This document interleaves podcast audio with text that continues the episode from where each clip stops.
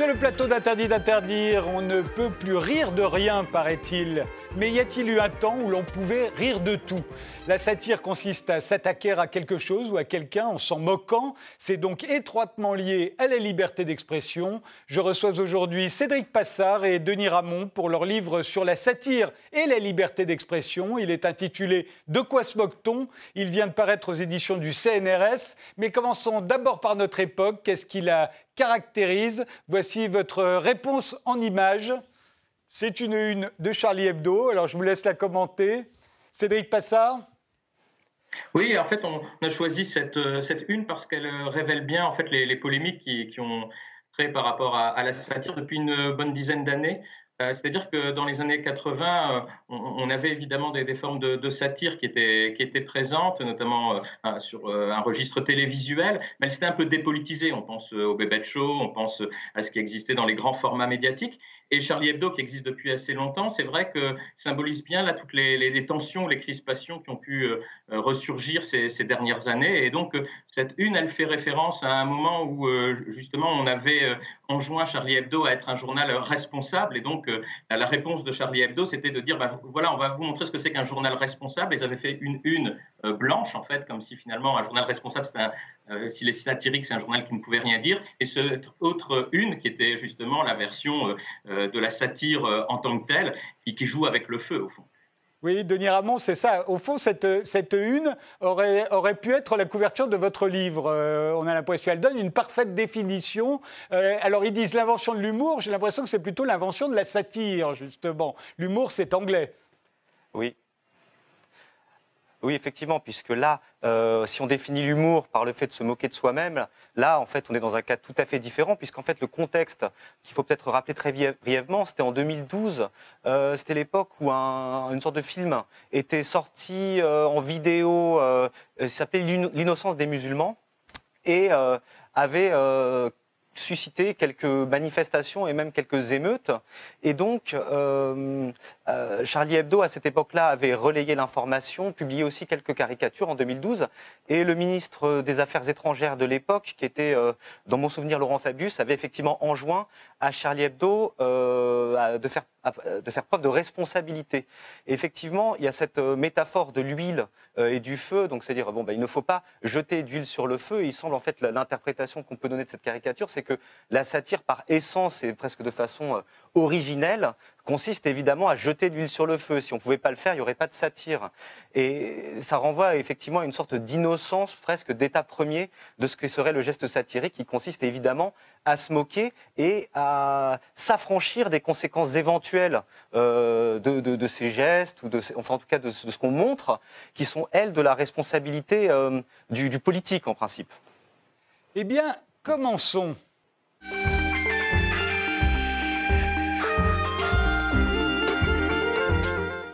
Cédric Passard, vous, vous êtes maître de conférence à Sciences Po Lille et chercheur au CNRS.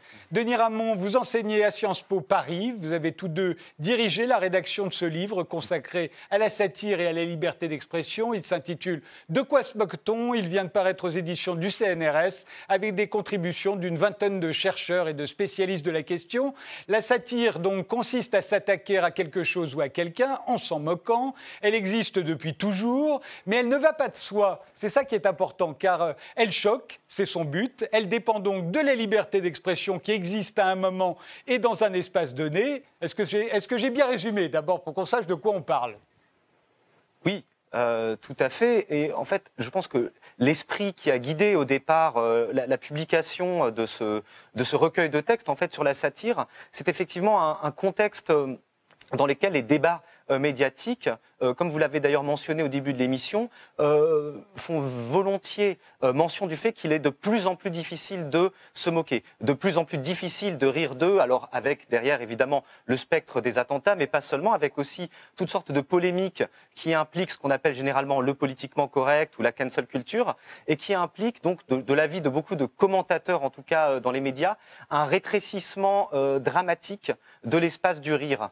Et donc, en fait, une des intentions qui guidait du coup, ce, recueil, c'était de prendre du recul historiquement, donc pas surtout depuis le 19e siècle, mais en réalité on fait mention de choses bien antérieures évidemment, pour mentionner le type de contrainte en fait qui pèse sur l'exercice de la satire, qui est évidemment, en tant qu'il se moque, un exercice qui ne va pas de soi. Il faudra sans doute décliner d'ailleurs les cibles euh, qui historiquement euh, sont les cibles privilégiées euh, de l'exercice satirique.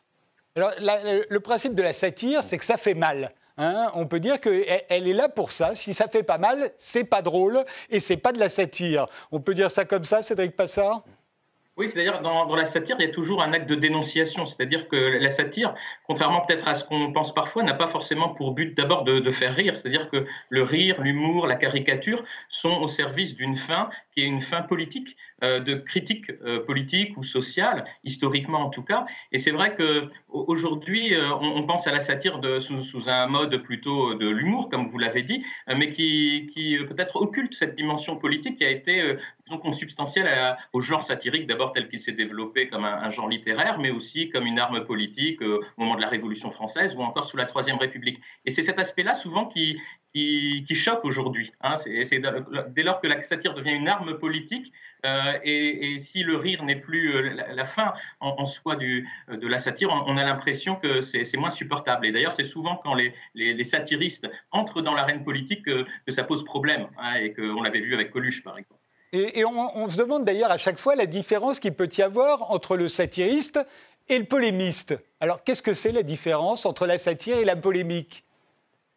Si on reprend une distinction euh, assez classique, on peut dire que la polémique en tant que telle, normalement, elle, considère que l'adversaire est sur un plan quand même euh, d'égalité relative. Euh, on, on, discute entre, entre égaux. Finalement, le, euh, le, satiriste, lui, se met dans une position un peu de surplomb, c'est-à-dire qu'il regarde avec un, peu d'ironie. Euh, et donc, il y a toujours une forme de supériorité qui est présente dans, l'acte satirique, euh, qui, pose d'ailleurs justement le, satiriste comme quelqu'un qui peut paraître un peu insensible aussi par rapport à ses adversaires qu'il vise à dénoncer, voire à rabaisser.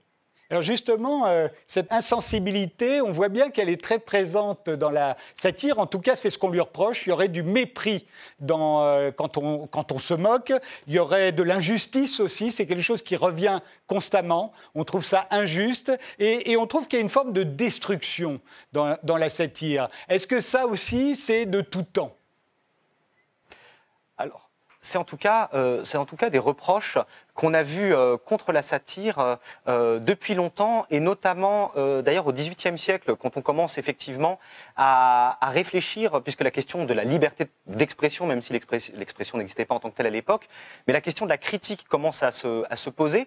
Un certain nombre d'auteurs, même avant le XVIIIe siècle, des gens comme Pierre Bayle, et ensuite les gens qui ont rédigé l'article satire dans l'encyclopédie, prennent soin en fait de distinguer ce qui serait la bonne critique, c'est-à-dire celle qui justement prend l'adversaire comme un égal à des choses à, proposer, euh, éventuellement en, renfort de sa critique, et l'activité de la satire qui est euh, d'une part, alors à laquelle on fait un certain nombre de critiques, qui serait à la fois guidée par des intentions mauvaises, c'est-à-dire l'idée de rabaisser, euh, rabaisser son adversaire, le diaboliser, et jusque même jusqu'au point où elle a pu être comparée à un homicide civil, c'est-à-dire on compare la satire à une forme d'homicide civil, mais on lui reproche également à cette satire de n'avoir strictement rien à proposer, c'est-à-dire aussi un, élément qui pourrait contribuer à distinguer euh, la satire de la polémique, c'est-à-dire que la polémique va toujours se faire peut-être au nom euh, d'une conception euh, de, la vérité ou du bien, alors que la satire serait, selon un terme qui d'ailleurs revient parfois dans le droit, un exercice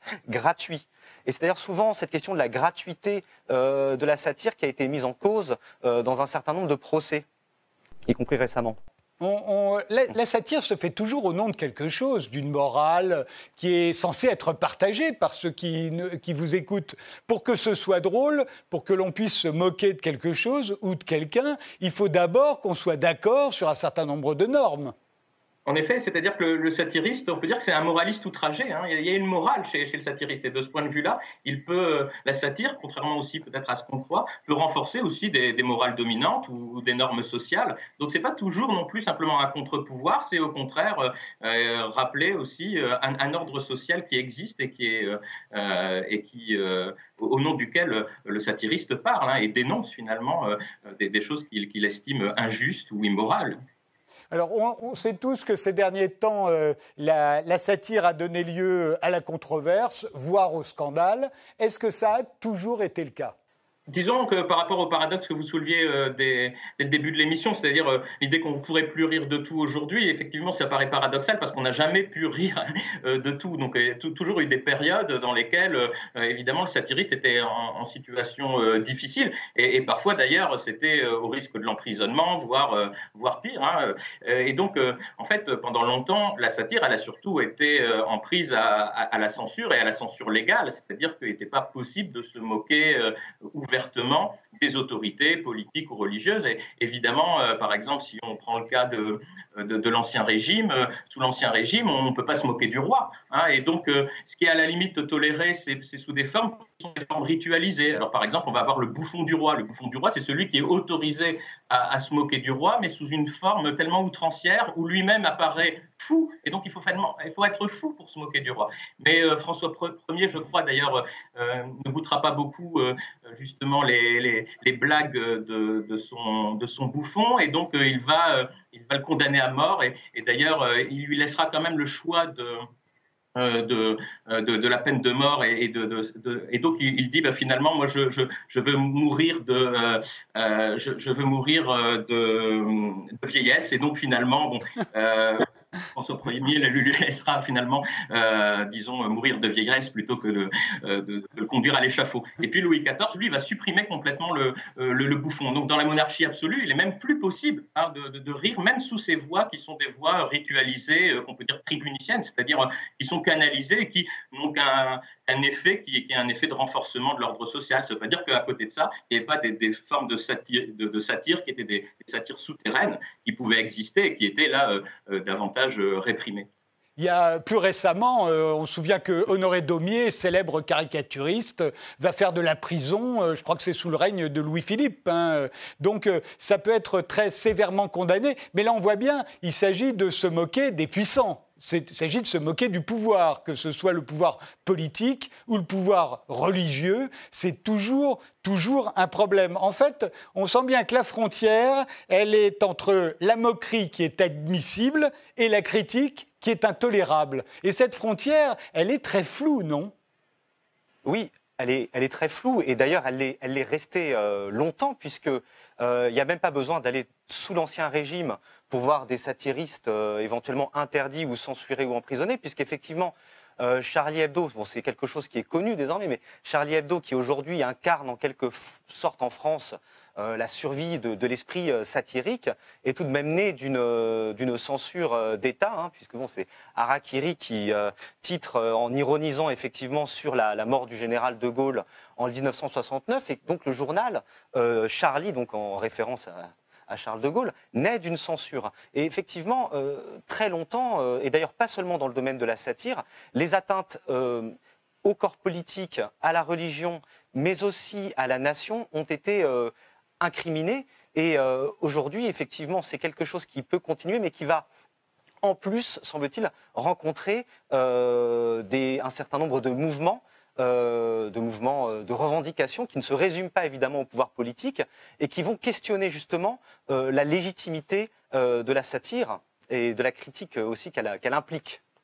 Quand on lit votre livre, on voit bien qu'il y a un espace de la satire et que cet espace de la satire, qui est variable selon les lieux et, les époques, il est délimité, un, par la loi, euh, deux, la contrainte sociale, et, trois, les, limites d'ordre éthique et politique. Alors j'aimerais qu'on s'arrête euh, un instant sur chacun. La loi.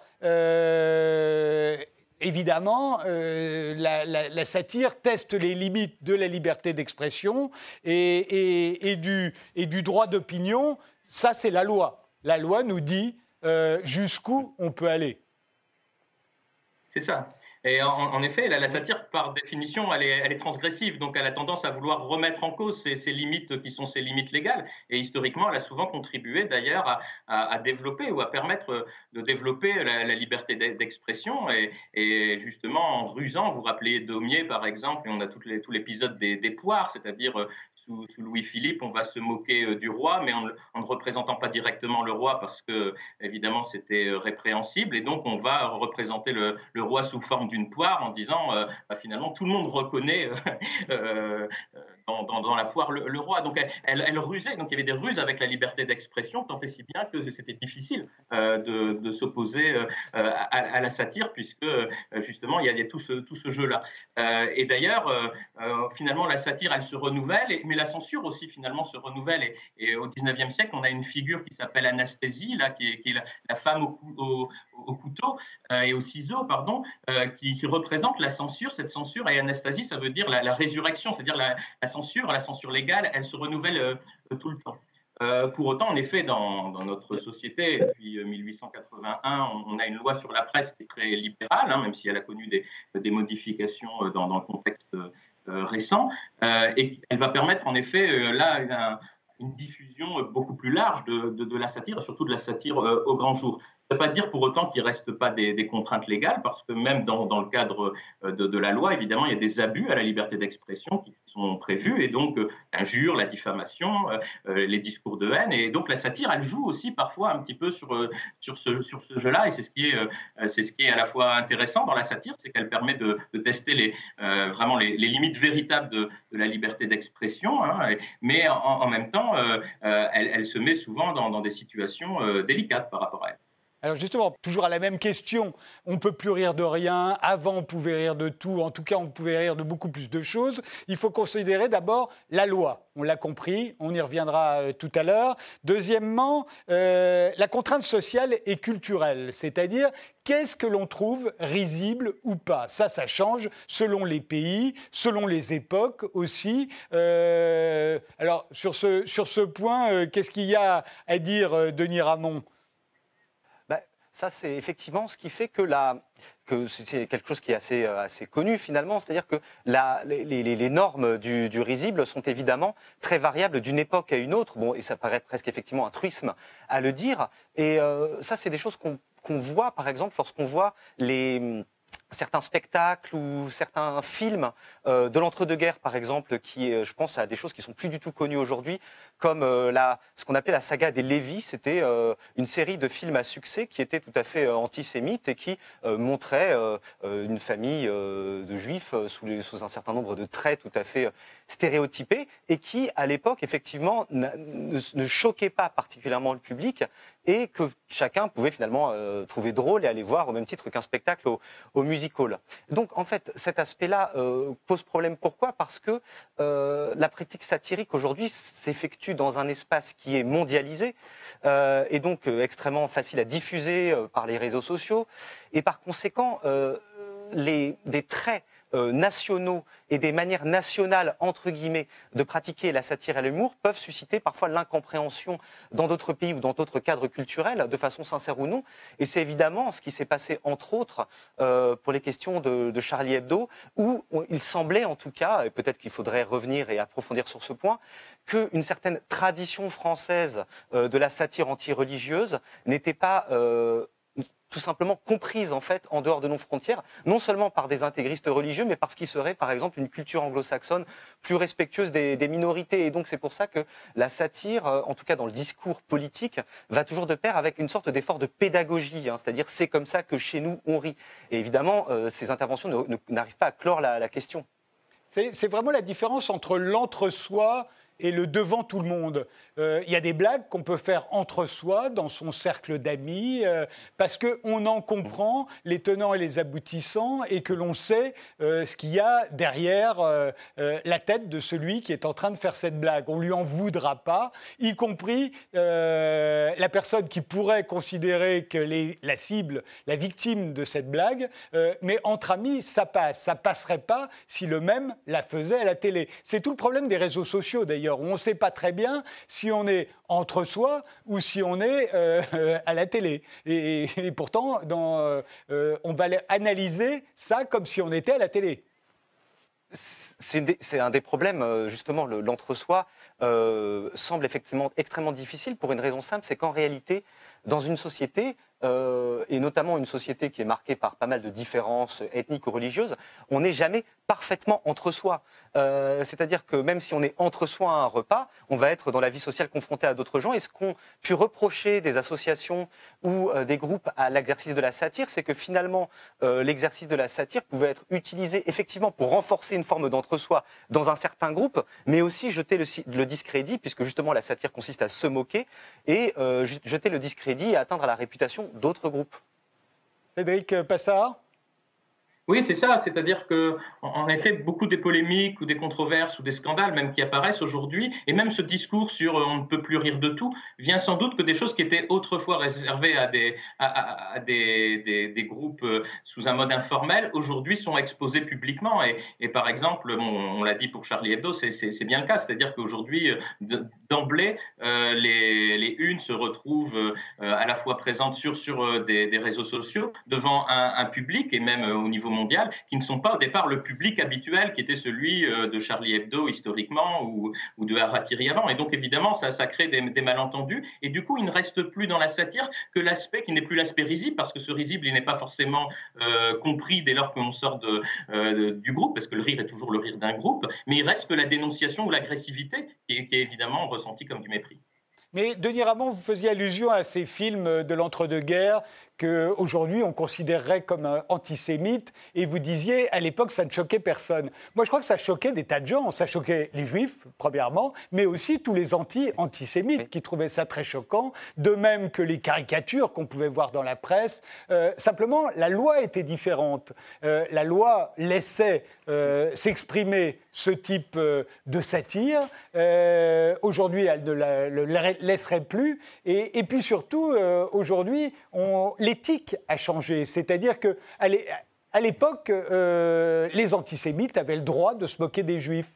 Euh, aujourd'hui, l'éthique veut que même les antisémites n'aient plus le droit de se moquer des juifs. Euh, on ne veut plus entendre ça. Oui, mais je pense que vous avez raison. Quand je dis ne choquer personne, c'est-à-dire n'était pas l'objet euh, d'un traitement, euh, traitement légal, en tout cas collectif et étatique. Euh, en fait, ce qui s'est passé entre les deux, c'est quand même assez simple. C'est bah, avant tout la Seconde Guerre mondiale, et je pense qu'effectivement. une partie très importante de notre législation sur la liberté d'expression est en quelque sorte hantée par justement cette période de l'entre-deux-guerres où en fait il n'existait pas de restriction de la liberté d'expression de ce qu'on appelle en tout cas les discours de haine. Il existait évidemment des limitations de la liberté d'expression euh, pour préserver les bonnes mœurs ou, éventuellement la morale publique, mais il n'existait pas effectivement d'incrimination euh, pour l'incitation à la haine raciale, euh, pour les injures. Ça, ce sont des choses qui sont arrivées largement après la Seconde Guerre mondiale. Toute cette législation est inspirée par le fait qu'en réalité, cette liberté d'expression excessive euh, qui avait libre cours, en tout cas dans les sociétés européennes, pas seulement en France, mais aussi en Allemagne, en Autriche, dans l'entre-deux-guerres, a contribué largement, a été en quelque sorte euh, cause, ou en tout cas adjuvant, euh, de l'extermination et des génocides qui ont eu lieu par la suite. Et donc, euh, c'est une raison pour laquelle euh, la, la, la, plupart des sociétés européennes, en fait la totalité des sociétés européennes, se sont dotées de législation à partir des années 60-70 contre ce qu'on appelle les discours de haine. Et c'est justement, en fait, sur ces lois, euh, que s'inscrivent la plupart des polémiques récentes autour de la satire. Pourquoi? Parce que, comme on l'a dit tout à l'heure, la satire, presque par sa fonction, a vocation à être transgressive, y compris de la loi. Alors, quand euh, la loi consiste à protéger la morale et euh, le chef de l'État, la satire va être presque naturellement portée euh, dialectiquement presque à s'attaquer à ces institutions-là. Lorsque la loi protège justement par référence, en tout cas au crime passé, des groupes euh, d'individus définis par leur race, leur ethnie ou leur religion, la question c'est est-ce que la satire ne va pas presque par fonction être amenée à s'attaquer à ces lois et à ces groupes? Et c'est d'ailleurs une des raisons pour lesquelles en fait l'exercice de la satire est si difficile aujourd'hui effectivement, ce qui change, on le voit bien à partir après la Seconde Guerre mondiale et, euh, puis surtout dans les années 60-70, c'est que tout à coup, on va trouver des limites d'ordre éthique et politique à la satire, euh, l'instant où elle s'exerce euh, vis-à-vis des plus faibles, des minoritaires ou des persécutés. Et là, ça devient problématique. Euh, on, va tout à coup, à la fois parce que les satiristes vont être tentés d'y aller quand même, et d'ailleurs ils ne s'en privent pas, tant qu'on ne les en empêche pas, ils, euh, se moquent allègrement des femmes, euh, des Noirs, des Arabes, des Juifs avant la guerre. Après, ils font plus attention effectivement parce qu'ils savent jusqu'où ça peut aller ensuite, mais ils vont continuer avec énormément de minorités. Et c'est finalement les minorités qui vont demander à un moment que ça cesse, qu'on les traite euh, comme on a traité, euh, avec plus d'égards, parce que sinon, ça peut dégénérer. Je propose de faire euh, une pause. On se retrouve juste après et on continue.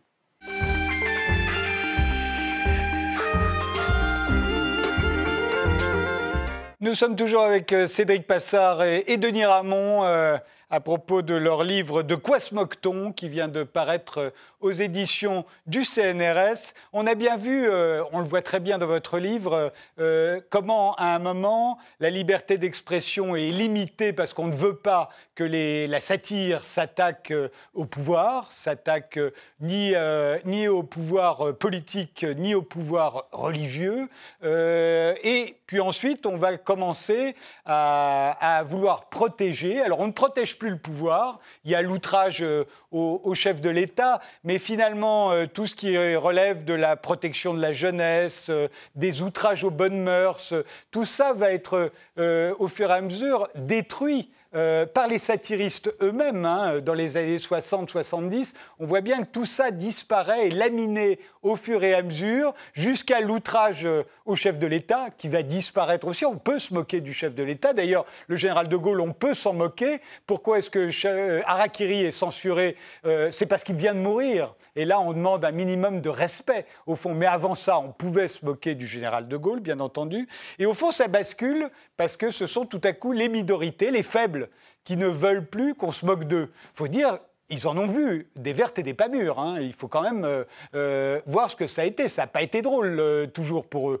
Ah, oui, euh, tout à fait. En fait, euh, quand on, d'ailleurs, quand on pointe ce phénomène, effectivement, euh, ce n'est pas du tout, en tout cas dans l'esprit du livre, l'idée n'est absolument pas justement d'entrer dans le discours selon lequel la, la, liberté d'expression serait l'objet de la tyrannie des minorités. Et, évidemment, il y a une pluralité de points de vue dans, le livre sur ce point-là, mais en tout cas, l'idée générale du livre était plutôt d'aller dans le sens, il me semble, inverse, c'est-à-dire de, de, de montrer effectivement un déplacement des des enjeux.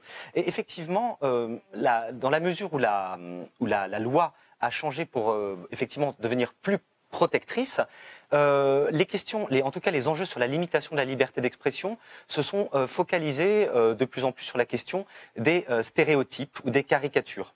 Or, justement, quels sont les, les, en quelque sorte les instruments de la satire? Ben, C'est justement le jeu sur les stéréotypes et les caricatures. Sauf que le problème, c'est qu'à partir du moment où vous entretenez des stéréotypes et des caricatures sur des groupes, qu'il s'agisse ben, de, de, de, la liste quelque part des, des, des victimes ou des considérées victimes habituelles, que ce soit, je sais pas moi, les, les minorités euh, de genre ou les minorités raciales, évidemment, euh, vous allez euh, non pas heurter des sensibilités seulement, contrairement à ce qu'on on, dit souvent, vous n'allez pas seulement offenser, mais vous allez être accusé de contribuer à, des systèmes de domination qui existent déjà, si bien qu'en fait l'exercice de la satire, du moins en France en tout cas, est désormais parfois accusé de faire le jeu du pouvoir. Et c'est une des raisons pour laquelle, pour le dire un peu brutalement aussi, la liberté d'expression, depuis deux ou trois décennies, est une, valeur, en tout cas dans l'espace public, qui est devenue très marquée, mes yeux en tout cas, à droite ce qui n'a évidemment pas toujours été le cas euh, dans, l'histoire. Et c'est là en fait que surgissent tous les, tous les problèmes. Parce que là, c'est une situation qui est assez nouvelle en réalité. Et effectivement, dans les années 60-70, c'était plutôt la gauche euh, qui euh, voulait euh, gagner en liberté d'expression, aussi bien Charlie Hebdo que, que l'hebdomadaire Pilote, qui est un hebdomadaire de bande dessinée, que Coluche, que tout le monde. Et, qu'aujourd'hui, on dirait, ce sont plutôt les, gens de gauche qui sont accusés de vouloir limiter la, la liberté d'expression parce qu'ils voudraient protéger effectivement les minorités, les minorités de genre. ou, et, en fait, c'est là-dessus que c'est beaucoup exercé la satire, hein, sur le genre, sur l'orientation sexuelle, sur l'identité de genre, sur le handicap même. On se souvient de, de Patrick Timsit, accusé par une association de défense de personnes handicapées. donc on voit bien que tout se passe de la même façon, hein, si l'on peut dire, Cédric Passard. Oui, sachant que justement, quand même, la loi, en tout cas en France, euh, reconnaît un statut particulier aux humoristes, si on revient juste sur les questions légales.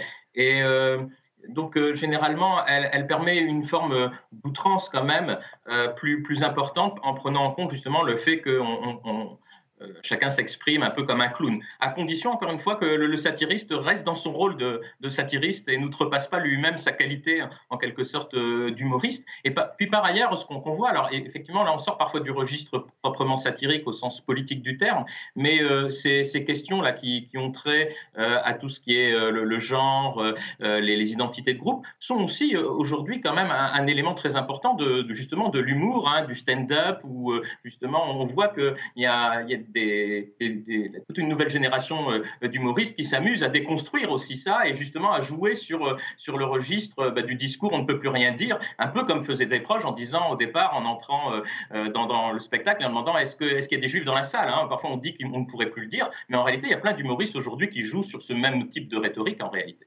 effectivement, il y en a bien plus qu'avant, et on oublie toujours, quand on cite ce fameux sketch de Desproges, euh, de préciser qu'il n'avait jamais été diffusé à la télévision à l'époque-là, à cette époque, parce qu'on avait peur que ça choque, justement, et qu'aujourd'hui on le rediffuse, on le rediffuse, mais à l'époque il n'en était pas question, et les gens, évidemment, l'ont complètement euh, oublié. Euh, on, voit bien que euh, il y a un autre problème aujourd'hui, c'est que très souvent, ce sont des associations qui portent plainte. Euh, et dès l'instant où une association porte plainte contre un humoriste, euh, l'État s'associe à l'association. mais au fond, ce ne sont pas, ou ce sont très rarement, les victimes, celles ou ceux qui auraient pu se reconnaître dans la satire qu'on était en train de leur infliger et éventuellement en souffrir. Non, eux ne se manifestent pas. Parfois, ils s'indignent sur les réseaux sociaux, mais ce ne sont pas eux qui porte plainte quand on porte plainte. C'est ça. Et puis, justement, ce qui est intéressant par rapport à ce que vous disiez tout à l'heure, c'est qu'on on a l'impression qu'aujourd'hui, euh, du côté euh, politique, euh, tout du moins, il y a une grande acceptation de la satire politique. Euh, c'est-à-dire que euh, je pense que c'était en, 87, il y avait encore Charles Pasqua qui avait essayé euh, justement de s'opposer à des formes de caricature. Il avait voulu même mettre en place une sorte de, musée de l'horreur. Et finalement, ça s'était retourné contre lui parce que justement, on avait voulu, on y avait vu une sorte de, reprise en main un peu autoritaire. Et la presse de l'époque, finalement, avait très mal, très mal accepté cette, cette logique de retour d'un à une volonté de censure. Et donc, euh, au niveau aujourd'hui des, acteurs politiques, la plupart d'ailleurs, euh, même s'ils ne prennent pas euh, forcément plaisir à se voir caricaturer, généralement ils acceptent assez, assez, bien la caricature et il est de bon ton d'ailleurs chez, chez, plein d'acteurs politiques de dire qu'ils apprécient même leur propre, leur propre caricature. Et, je pense que l'Assemblée nationale avait organisé il y a quelques années d'ailleurs aussi toute une exposition de, la caricature. Donc on voit bien ce, changement-là de manière importante au niveau politique. Par contre, en effet, ce qui est, est le déplacement se fait par le fait qu'aujourd'hui, ceux qui éventuellement euh, vont attaquer euh, en, justice, ce sont plutôt éventuellement des, associations. On avait vu à un moment donné avec une, euh, là aussi une caricature de Nadine Morano, justement, qui avait été représentée en, fille trisomique de, Charles de Gaulle par, Charlie Hebdo. Et c'était une association de, personnes handicapées qui avait, en tout cas de, de familles de personnes handicapées qui avaient porté plainte, hein, même si ce n'était pas la principale association, et pas Nadine Morano elle-même. Hein. et donc, et parfois, ça se joue plutôt sur, sur ce, sur ce jeu-là, en fait. Hein. On voit bien là qu'on est en plein dans l'espace de la satire tel que vous le définissez euh, dans votre livre, à savoir, donc on l'a dit, la loi, mais aussi ensuite euh, l'acceptation sociale, les contraintes euh, culturelles et sociales, qu'est-ce, que, qu'est-ce qui est risible et qu'est-ce qui ne l'est pas, et puis l'éthique et, la politique ensuite qui vont faire, qui vont s'en mêler d'une manière ou d'une autre et qui vont nous dire à la fin est-ce que c'est drôle ou pas drôle, euh, telle blague de tel humoriste ou de pas un humoriste d'ailleurs. Euh, il y a eu le fameux mur des cons euh, du syndicat de la magistrature. Là, tout à coup, ça n'était plus des humoristes. Donc, euh, ce qu'avait le droit de faire le bébé de show ou, euh, ou les guignols de l'info, le syndicat de la magistrature n'avait pas le droit de le faire parce que c'était eux qui ensuite allaient nous, juger et, et, juger les hommes politiques. Et donc, le mur des cons, c'était inacceptable. On voit bien que là, on est ou on n'est pas dans l'espace autorisé de la satire. Et d'ailleurs, un des traits assez, assez remarquables, il me semble, de la satire, c'est qu'effectivement, il, y a des, il y a des procès, euh, on pourrait en citer quelques-uns, euh, à commencer évidemment par le procès euh, contre Charlie Hebdo, mais qui avait d'ailleurs été gagné par le journal en, en 2007, je crois. mais en fait, la plupart des polémiques en fait, concernant la satire ne se déroulent pas forcément dans les tribunaux, pour une raison, à mon avis, assez simple, c'est que les questions de satire ne sont pas facilement facile à résoudre par la loi. Euh, c'est-à-dire que justement, euh, on est dans des, euh, dans des affaires de représentation, de stéréotypes, d'appréciation extrêmement subtile et différenciée de rapports de force entre les groupes, de manière de se percevoir, qui sont pas faciles à résoudre par le droit aussi facilement que pourrait l'être, par exemple, une injure ou une menace de mort qui serait caractérisée. Et d'ailleurs, une des raisons peut-être pour lesquelles les affaires de satire font si grand bruit, c'est justement probablement parce que le droit a énormément de mal à s'en emparer. Et ça, c'est quelque chose qu'on voit par exemple aux, États-Unis, où il y a, puisque les États-Unis sont sans cesse cités à la fois comme une sorte d'enfer de la liberté d'expression, puisqu'il y aurait plein de groupes sur les campus qui empêcheraient de s'exprimer, et en même temps euh, un paradis de la liberté d'expression, puisqu'en principe, il n'y a aucune limitation de la liberté d'expression aux États-Unis, en tout cas pour les discours de haine. Et justement, il me semble que s'il y a des polémiques, et si des polémiques peuvent arriver, que ce soit par des pétitions, par des manifestations sur les réseaux sociaux, euh, pour critiquer tel dessin, on en a eu des exemples encore récemment, c'est que ce sont justement aussi des affaires qu'on n'arrive pas à judiciariser et qui sont justement traitées sur le, sous la, sur le, mode politique et, et moral, plus que sur le terrain judiciaire. Alors aujourd'hui, ce, qui est très différent, c'est que euh, tel sketch, telle satire euh, va être vécu, ou en tout cas c'est ce qui est dit, comme une blessure personnelle. Euh, mais il y a euh, des gens qui vont dire que c'est une blessure personnelle pour les autres. C'est pas forcément ceux qui sont censés être blessés qui se manifestent. C'est quelque chose de, très important en fait. Très souvent, les gens qui s'indignent de telle blague, de, de, telle scène de film, de tel jeu de mots, de, peu importe le, registre de la, de la satire, que ceux qui s'en indignent le plus fort ne, ne sont pas ceux qui sont blessés ou qui sont censés être blessés personnellement. Euh, c'est véritablement une caractéristique de notre époque, me semble-t-il. Euh, oui, mais en, même temps, on, pourrait. Enfin, vous, avez raison d'une certaine manière, mais on pourrait dire aussi que beaucoup de, défenseurs de la cause ouvrière euh, au XIXe siècle étaient eux aussi de, bons bourgeois. C'est-à-dire que on, peut aussi ne pas être dans une, enfin, dans une situation et, la, et, la, ressentir. Je pense que vous. Mais cela dit, je pense que vous avez, vous avez raison. mais il faut aussi voir que peut-être qu'on a tort de le placer sous l'angle de la blessure personnelle ou justement de la, de la, comment dire, de l'atteinte psychologique. C'est-à-dire que ce qu'on reproche parfois à des sketchs ou effectivement à des dessins, c'est effectivement d'une certaine manière de blesser ceux qui les ressentent comme tels. Et donc on va avoir toute cette rhétorique de la blessure, de l'offense. Mais derrière, c'est aussi des moyens pour des associations et des partis politiques de mobiliser autour d'un certain nombre de causes. Et d'ailleurs de façon plus ou moins, euh, avec plus ou moins de bonne foi, hein, puisqu'on a bien vu effectivement que, par exemple, pour l'histoire des caricatures de Charlie Hebdo, des manifestations avaient été euh, organisées dans des pays à majorité musulmane par des gens qui n'avaient absolument jamais vu les, caricatures. Mais ça reste en fait des moyens effectivement de créer, il me semble, des, rapports, euh, des rapports de force euh, politique qui dépassent la question effectivement de la, de, la blessure individuelle, qui, euh, qui est presque de toute façon impossible à constater ou à mesurer d'ailleurs. Et de la même façon, euh, ce droit d'offenser qui est revendiqué aujourd'hui, en tout cas officiellement. Officiellement, on dit on a le droit d'offenser, c'est même une caractéristique euh, française, comme si les autres euh, n'avaient jamais pratiqué la satire, comme si ça nous était réservé, mais enfin ça passons. mais on, voit bien que ce, droit d'offenser, qui est, consubstantiel, on va dire, à la République, il fut un temps où on la limitait en fonction d'une norme générale. La protection de la jeunesse ou de l'enfance, euh, les bonnes mœurs. tout ce qui était considéré comme un outrage aux bonnes mœurs euh, pouvait être euh, censuré. Et, c'était les bonnes mœurs, ben, c'est les bonnes mœurs de qui? C'est les, mœurs des honnêtes gens. Voilà, les honnêtes gens, c'était la norme. Euh, on pourrait dire qu'il y avait la nation, quoique ça ait beaucoup baissé depuis la guerre de 14, ou la République, ou le chef de l'État, qui avait une dignité particulière qu'il nous fallait respecter.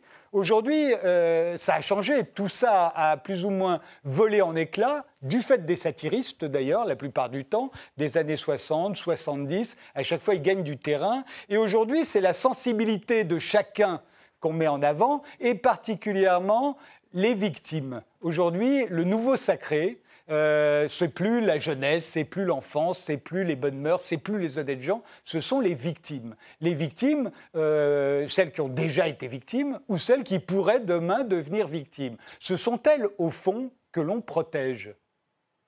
Oui, euh, alors d'une certaine manière, parce que vous avez raison, en fait, le droit sur la liberté d'expression est passé à certains égards de la défense de, notions, d'entités qui sont générales, euh, la morale, l'état civil, enfin la paix civile et tout, à euh, la protection éventuellement d'individus et de groupes contre un certain nombre de, préjudices. Et euh, d'ailleurs, euh, c'est peut-être une évolution dont, alors là, euh, à mon sens en tout cas, on, doit peut-être se, féliciter. C'est-à-dire qu'on peut considérer qu'après tout, personne n'est tout à fait d'accord sur la définition des bonnes mœurs ou de la morale publique, et donc il n'est pas forcément du ressort de l'État de la protéger. En revanche, on voit bien les raisons pour lesquelles il faut éventuellement protéger des individus contre des incitations à la violence et à la, discrimination. Euh, la question que vous posez derrière tout ça, c'est en fait la définition, euh, il me semble, de justement des frontières de cette offense, c'est-à-dire la sensibilité euh, et c'est quelque chose dont on a parlé juste avant, ne peut en fait pas servir de critère, puisque la sensibilité, bien entendu, est variable. Des gens sont sensibles au blasphème, d'autres y sont tout à fait insensibles. Et donc, bon, bah, plusieurs auteurs ont, tenté de poser des limites. Hein. Je pense par exemple à quelqu'un comme un philosophe comme Ruven Ogien, que, que d'ailleurs vous aviez naguère invité, qui posait des critères oui, tout à fait, et qui, euh, lui, par exemple, distinguait les offenses et les préjudices. Lui qui défendait la liberté d'expression disait qu'on avait parfaitement le droit d'offenser, c'est-à-dire d'attaquer des choses générales, des croyances et des convictions, mais qu'on ne pouvait pas atteindre, euh, atteindre des personnes en incitant à la violence contre elles. Et Pardon de vous interrompre, euh, mais ou simplement de leur porter préjudice. C'est-à-dire que de, de, se moquer, on a le droit d'offenser les croyances de quelqu'un, on a le droit d'offenser euh, euh, sa morale, mais on n'a pas le droit de lui porter préjudice, c'est-à-dire de lui faire du mal, de l'empêcher d'entrer, de l'empêcher de mmh. travailler, de l'empêcher de vivre ici ou là, mais on a le droit de s'en moquer. Mmh. C'était ça, lui, euh, si je ne veux pas faire... je crois que c'était ça, la, limite qu'il portait, en fait. Mais il n'est pas le seul, d'ailleurs, d'autres le font, en disant, et donc, et c'est pour ça, mmh. s'offense, enfin, s'offense, elle aussi, du fait que ce soit des associations qui, qui puissent se porter partie civile euh, vis-à-vis d'une offense que n'ont pas forcément ressentie ceux qui sont censés être offensés.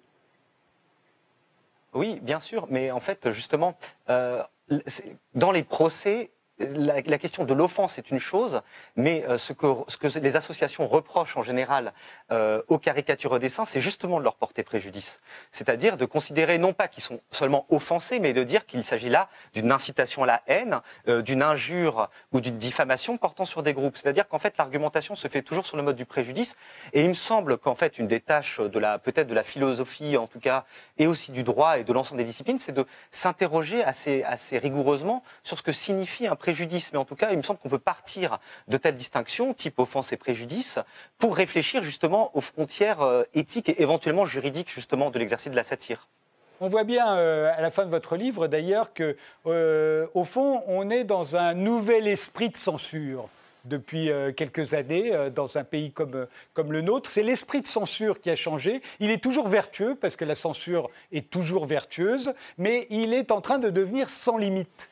Euh, au fond, puisqu'on est tous d'accord euh, vous l'êtes un peu, je le suis un peu, on l'est tous, pour dire qu'effectivement, il y a des trucs, euh, bah, ce serait bien d'arrêter là, ou que ça peut faire mal, ou que effectivement, ça vient en renfort des véritables discriminations, des véritables discours de haine. Au fond, on est tous partie prenante euh, pour interdire, pour censurer, pour demander aux gens de ne pas mettre d'huile sur le feu, etc., etc. Tout ça va à l'encontre, évidemment, de la satire et de la liberté d'expression, mais au fond, ce ne sont plus euh, des valeurs euh, euh, aussi, aussi sacrées qu'elles l'étaient. Au fond, la sensibilité de chacun est en train de devenir le nouveau sacré. La difficulté, c'est que la liberté d'expression, en effet, par, définition, s'applique aussi à, ce qu'on n'aime pas. Donc, euh, en effet, il faut, accepter euh, d'entendre ou, de lire des, choses qui, nous choquent individuellement, et c'est ce que fait d'ailleurs le droit. Après, comme, le disait euh, Denis, en, effet, il y a des choses aussi qui peuvent être, malgré tout, dont on peut juger qu'elles sont intolérables. Et, la satire n'est pas non plus, par essence, bonne. Hein. C'est-à-dire qu'il y a aussi toute une tradition satirique qui a pu être justement porteuse, on l'avait rappelé tout à l'heure, de, discours de haine qui a pu même parfois légitimer après euh, des préjudices et, donc préparer, préparer au pire. Et c'est donc en, ce sens qu'aujourd'hui, on voit bien comment cet espace de la satire, il est, il est confronté à cette difficulté dans, un espace démocratique euh, la, satire, elle change un peu de rôle. C'est-à-dire que historiquement, euh, quand elle était face à une censure officielle, c'était, c'était difficile hein, pour les satiristes, mais disons que les, satiristes, ils participaient à la liberté d'expression et ils participaient à la contestation de l'ordre social dominant. Dans un espace démocratique, c'est un tout petit peu plus, un petit peu plus compliqué parce que justement, parfois, la, satire, elle peut paradoxalement participer aussi à, reproduire des, préjugés, des, stéréotypes, et on ne sait pas toujours de qui on se moque. Hein. et, donc, c'est de là toute l'ambiguïté il y, a, une contribution dans le livre, par exemple, sur, euh, sur Pénélope Filion et, sur l'affaire euh, qui, a entouré euh, donc l'élection présidentielle. Et bon, la, la thèse de, de, l'auteur, c'est de, montrer quand même que bah, parfois on s'attaque peut-être moins à, François Fillon que peut-être à Pénélope. Hein. et donc c'est là qu'il y a des difficultés et que bah, finalement la satire, elle peut aussi contribuer à, développer des, aspects un peu sexistes au fond, hein, même sans le vouloir.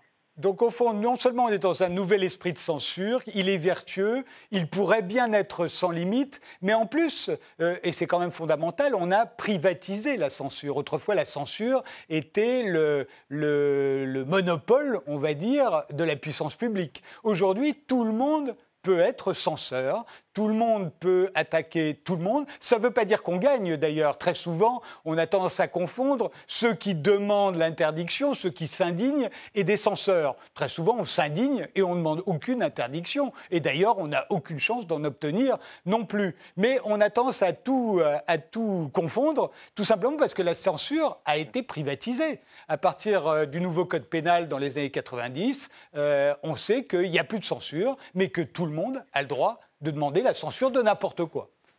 C'est surtout qu'on entend plus peut-être aussi euh, simplement, euh, justement, comme vous le rappeliez avec les, réseaux sociaux, aujourd'hui chacun peut s'indigner. Il y a toujours eu des gens indignés. Vous le rappeliez dans, les années 30, évidemment, on pouvait s'indigner aussi contre les, caricatures antisémites. Après, c'est une question de rapport de force et une capacité à se faire entendre par des groupes ou par des, porte-paroles. Euh, donc ce qui est, peut-être nouveau, c'est ça aujourd'hui. Hein. c'est aussi l'importance qu'on donne aux, réseaux sociaux et évidemment à des plaintes, mais qui n'aboutissent pas toujours parce qu'en réalité, la jurisprudence en France, elle est quand même relativement libérale. Et il y a au fond beaucoup moins de condamnations qu'on l'imagine, mais il y a aussi le pouvoir peut parfaitement, enfin le pouvoir dans une entreprise, n'importe où, peut choisir, peut décider d'expulser quelqu'un. Euh, c'est une manière de le condamner, même si la loi, elle, euh, ne, ne, le condamne pas. On l'a vu et, et, ça arrive euh, constamment. Et, et, là, on voit bien qu'on est dans le nouvel espace de la satire et que ce nouvel espace de la satire, il est délimité. Alors est-ce qu'il est plus réduit aujourd'hui qu'il ne l'était il, y a, 30 ou 40 ans Il semblerait que oui, quand on lit votre livre. Oui, euh, évidemment très, difficile à, mesurer. Et puis, comme vous le rappelez à juste titre, en fait, euh, le fait de prétendre sans cesse être censuré euh, ne renvoie pas forcément à une réalité, mais il est toujours très avantageux d'un point de vue rhétorique de se présenter comme censuré euh, à, à, fortiori qu'on ne l'êtes pas réellement. C'est-à-dire que euh, se prétendre censurer, c'est finalement euh, une manière aussi d'échapper euh, à la discussion et à la critique. Et vous avez tout à fait raison. Je pense qu'en en fait, aujourd'hui, les frontières de la liberté d'expression sont largement autant dessinées par la loi et par les juges que par des mécanismes privés qui échappent en fait très très largement à la compréhension des gens et des utilisateurs, notamment les plateformes, puisqu'on commence aujourd'hui à réfléchir et à analyser à la façon dont des plateformes effectivement régulent leur contenu selon des normes qui sont parfois un petit peu opaques et surtout des mécanismes qui sont un petit peu opaques. Et donc là, on va forcément voir arriver, ce sera intéressant à constater, des manières de contourner tout ça. Et la question, ce sera plus forcément comment on contourne euh, la loi ou comment on contourne un juge, mais comment on contourne un algorithme. Et euh, on, peut, on peut se demander à quoi ça va ressembler. À propos des gens qui, disent qu'ils ont été censurés qu'ils ne le sont pas, je me souviens de Guy Bedos, euh, qui a toujours dit qu'il avait été censuré sous euh, la présidence de Valéry Giscard d'Estaing et qu'il était interdit de télé. Et un jour, je l'ai invité à la télévision et je lui ai dit, vous savez, si, vous aviez été censuré, je ne vous aurais jamais vu, puisque moi, j'étais petit sous Valéry Giscard d'Estaing. J'avais l'impression que vous étiez là tout le temps. Et il me dit, non, non, non, j'étais censuré. la fois d'après, je lui ai sorti tous les extraits d'émissions. Il avait tout fait, absolument toutes les émissions pendant la présidence de Valéry Giscard d'Estaing. Mais même même en voyant ça, je lui dis alors, Guy, vous pouvez plus dire que vous avez été censuré. Il me dit bah, heureusement qu'il y avait des gens qui résistaient. Donc voilà, c'est-à-dire que quoi qu'il arrive, de toute façon, celui qui vous dit qu'il a été censuré, il continuera de penser qu'il a été censuré. Un, dernier mot, euh, Cédric Passard? Oui, la, censure, c'est euh, euh, ce qui est, disons, le, euh, vraiment le, compagnon, le privilégié de, la satire, parce que la, satire, elle a toujours besoin d'un ennemi, donc elle a toujours besoin de la censure, elle n'existe que parce qu'il y, a de la censure. Or, aujourd'hui, c'est vrai qu'il ne faudrait pas croire que la satire a disparu, au contraire, la satire, elle est présente même dans des registres cinématographiques, dans, euh, dans des séries, euh, Les Simpsons, il y, a de la satire aussi dedans, le Gorafi, c'est de la satire, donc la satire, elle, est présente de manière très, très forte, mais elle a parfois perdu un petit peu son, contenu politique, et pour reprendre une expression qui est, dite dans dans, l'ouvrage, on peut avoir parfois l'impression que ça tire partout, il révérence nulle part. En fait. Merci tous les deux d'avoir participé à cette émission. De quoi se moque-t-on? C'est le titre euh, de ce livre qui vient de paraître aux éditions du CNRS. Merci de nous avoir suivis et rendez-vous au prochain numéro.